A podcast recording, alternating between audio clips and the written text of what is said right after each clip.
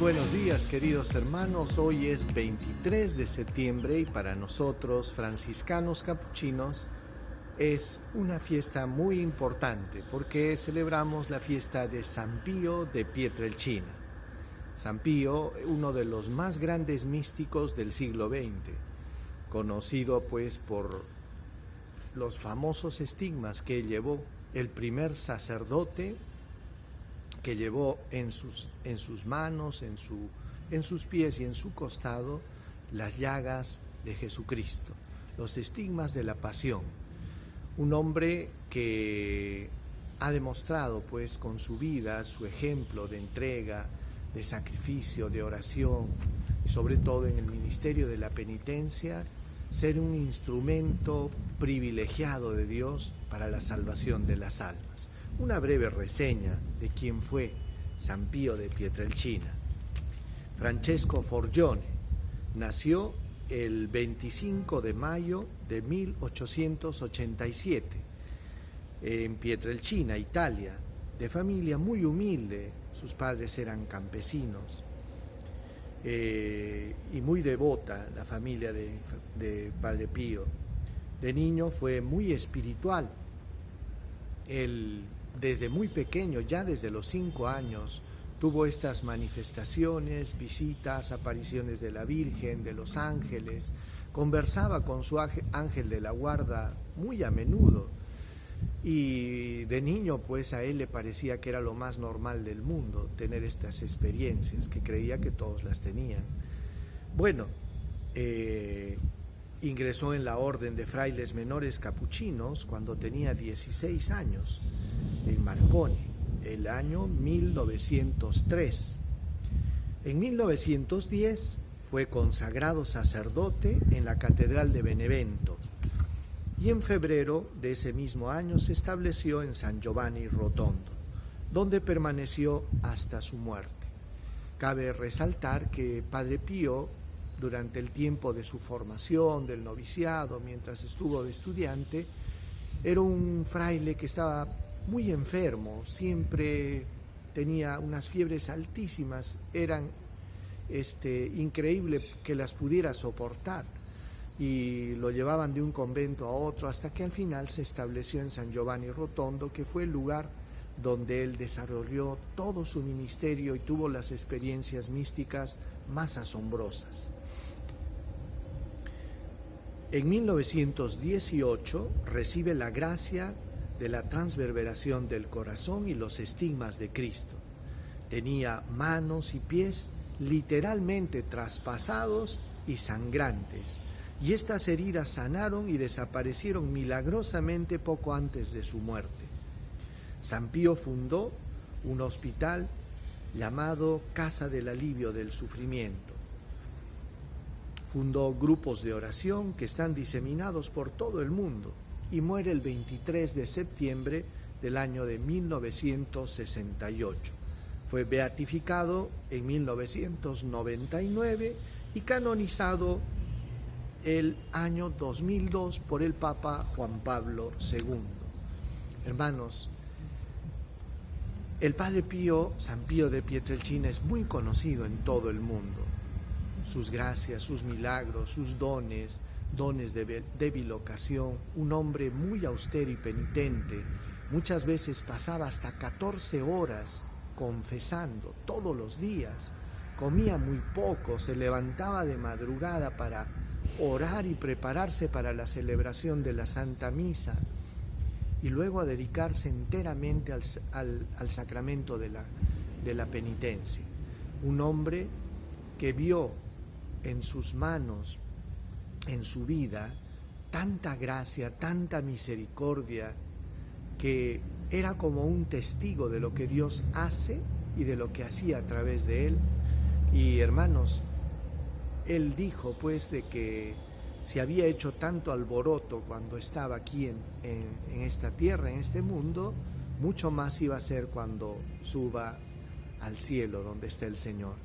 San Pío de Pietrelcina, hasta el día de hoy, en muchos lugares hay muchísima gente que tiene testimonios de cómo San Pío ha intercedido y ha obtenido algunas gracias de parte de Dios milagros, sanaciones, que sería bueno que no perdamos esta devoción. Aquí en el convento de hermanos franciscanos capuchinos de, de Chama de Cristo Salvador contamos con algunas reliquias, entre ellas una camiseta que usó Padre Pío, la cual está manchada con algunas gotas de sangre de la herida del costado que versaba todos los días. Bien, escuchemos el Evangelio del día de hoy. Del Evangelio según San Lucas, capítulo 9, versículo del 1 al 6.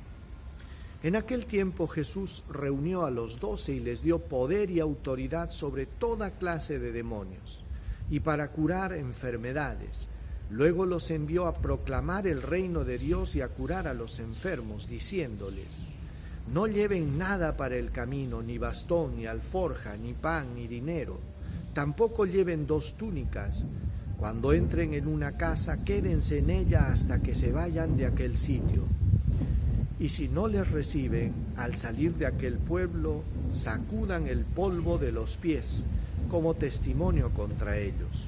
Fueron entonces de pueblo en pueblo anunciando el Evangelio y curando enfermos por todas partes.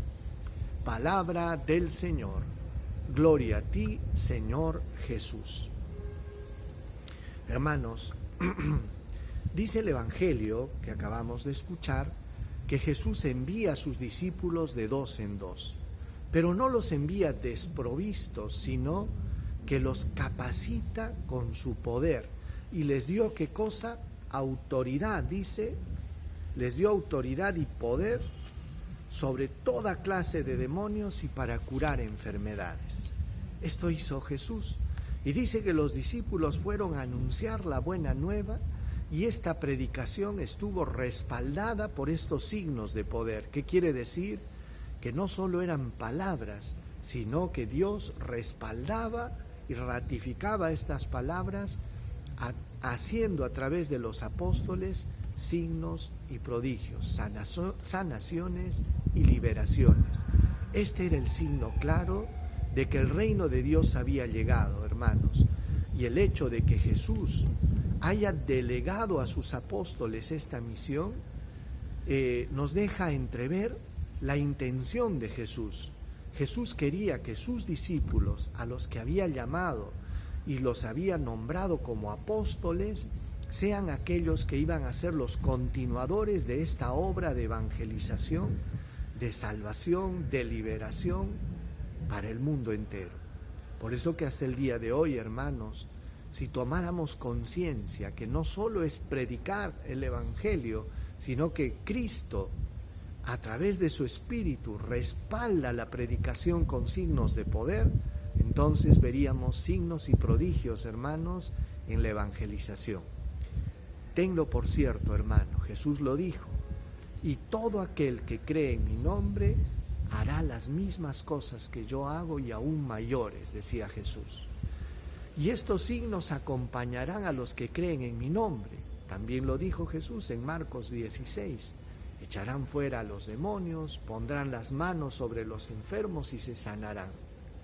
Si Cristo lo dijo y lo prometió, creámoslo, porque Él está vivo, hermanos. Pero es importante la fe para que también nosotros seamos testigos de que aquello que dijo Jesús hoy se cumple. Pidámosle al Señor que nos aumente la fe y poder ser junto con San Pío de Pietrelcina testigos también de lo que Dios hace y de lo que puede hacer. Señor, gracias por este gran ministerio que nos has delegado, de poder anunciar tu palabra acompañada por signos de poder. Aumentanos la fe, Señor, para poder creer en el poder de tu palabra y en la autoridad que has dado a tus ministros. Danos la gracia, Señor, de poder también tomar conciencia de nuestra misión evangelizadora y de sentir el respaldo que das a todos aquellos que anuncian tu nombre. Amén. El Señor esté con ustedes y con tu espíritu. Que Dios Todopoderoso los bendiga, los proteja, los guarde, les muestre su rostro, les conceda paz, salud, protección, bendición. Dios los bendiga, bendiga a sus familias, los llene de su gracia y paz. En el nombre del Padre, del Hijo y del Espíritu Santo. Feliz fiesta de San Pío de Pietrelchina, hermanos. Paz y bien. Nos vemos el día de mañana.